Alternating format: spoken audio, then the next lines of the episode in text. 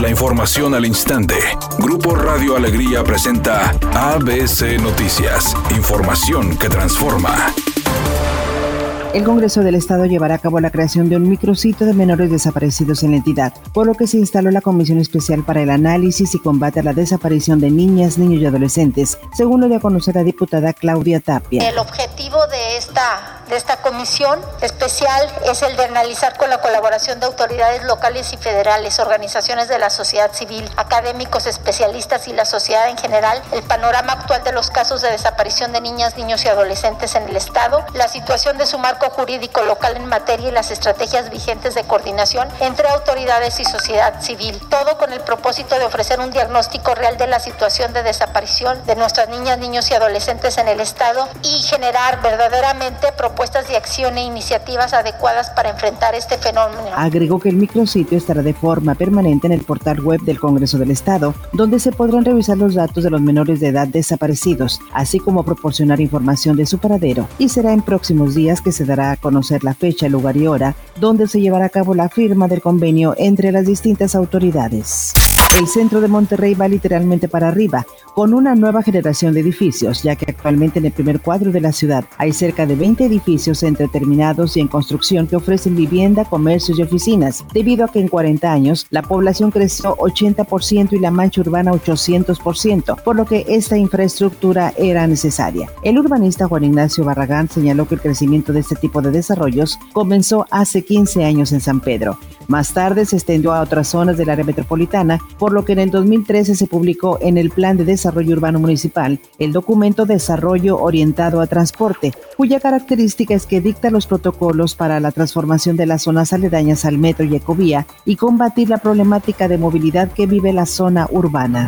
El canciller Marcelo Ebrard informó que el pasado 30 de octubre se recibieron las primeras dosis para realizar la fase 3 de la vacuna Cancino contra el virus SARS-CoV-2 y será aplicada en 15.000 voluntarios, vacuna de una sola dosis, recientemente aplicada a los integrantes de las Fuerzas Armadas de China. Agregó que se aplicará en nosocomios de dos estados de la República, entre los que se incluye Ciudad de México, Guerrero y Oaxaca, indicando que nuestro país es la primera nación en Latinoamérica que se integra a los estudios clínicos, que compone 37% de la muestra del estudio, y se espera que se sumen Chile y Argentina. Por su parte, el presidente Andrés Manuel López Obrador reiteró que en su administración no se ha perdido el tiempo en la búsqueda de la vacuna contra el virus que causa la nueva pandemia.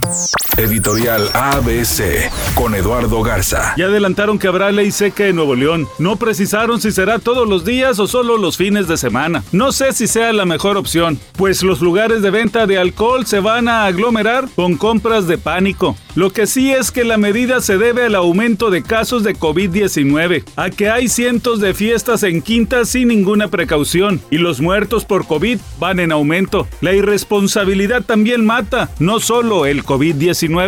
Al salir como titular en esta jornada de la UEFA Champions League con el Atlético de Madrid, Héctor Herrera igualó a Javier Hernández como los mexicanos con más participaciones en esta competencia. El canterano de Pachuca llegó a 46 partidos disputados y buscará seguir afianzándose como titular con Diego Simeone.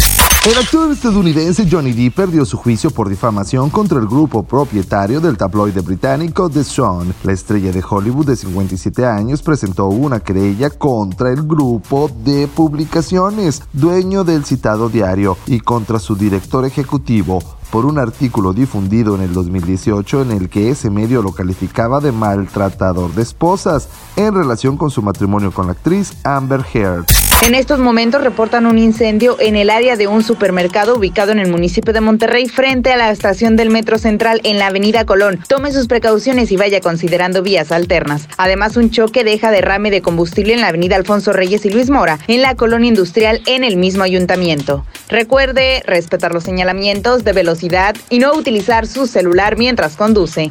Es una tarde con cielo despejado. Se espera una temperatura máxima de 24 grados, una mínima de 18. Para mañana miércoles 4 de noviembre se pronostica un día con cielo despejado. Una temperatura máxima de 26 grados y una mínima de 12. La temperatura actual en el centro de Monterrey 22 grados. ABC Noticias. Información que transforma.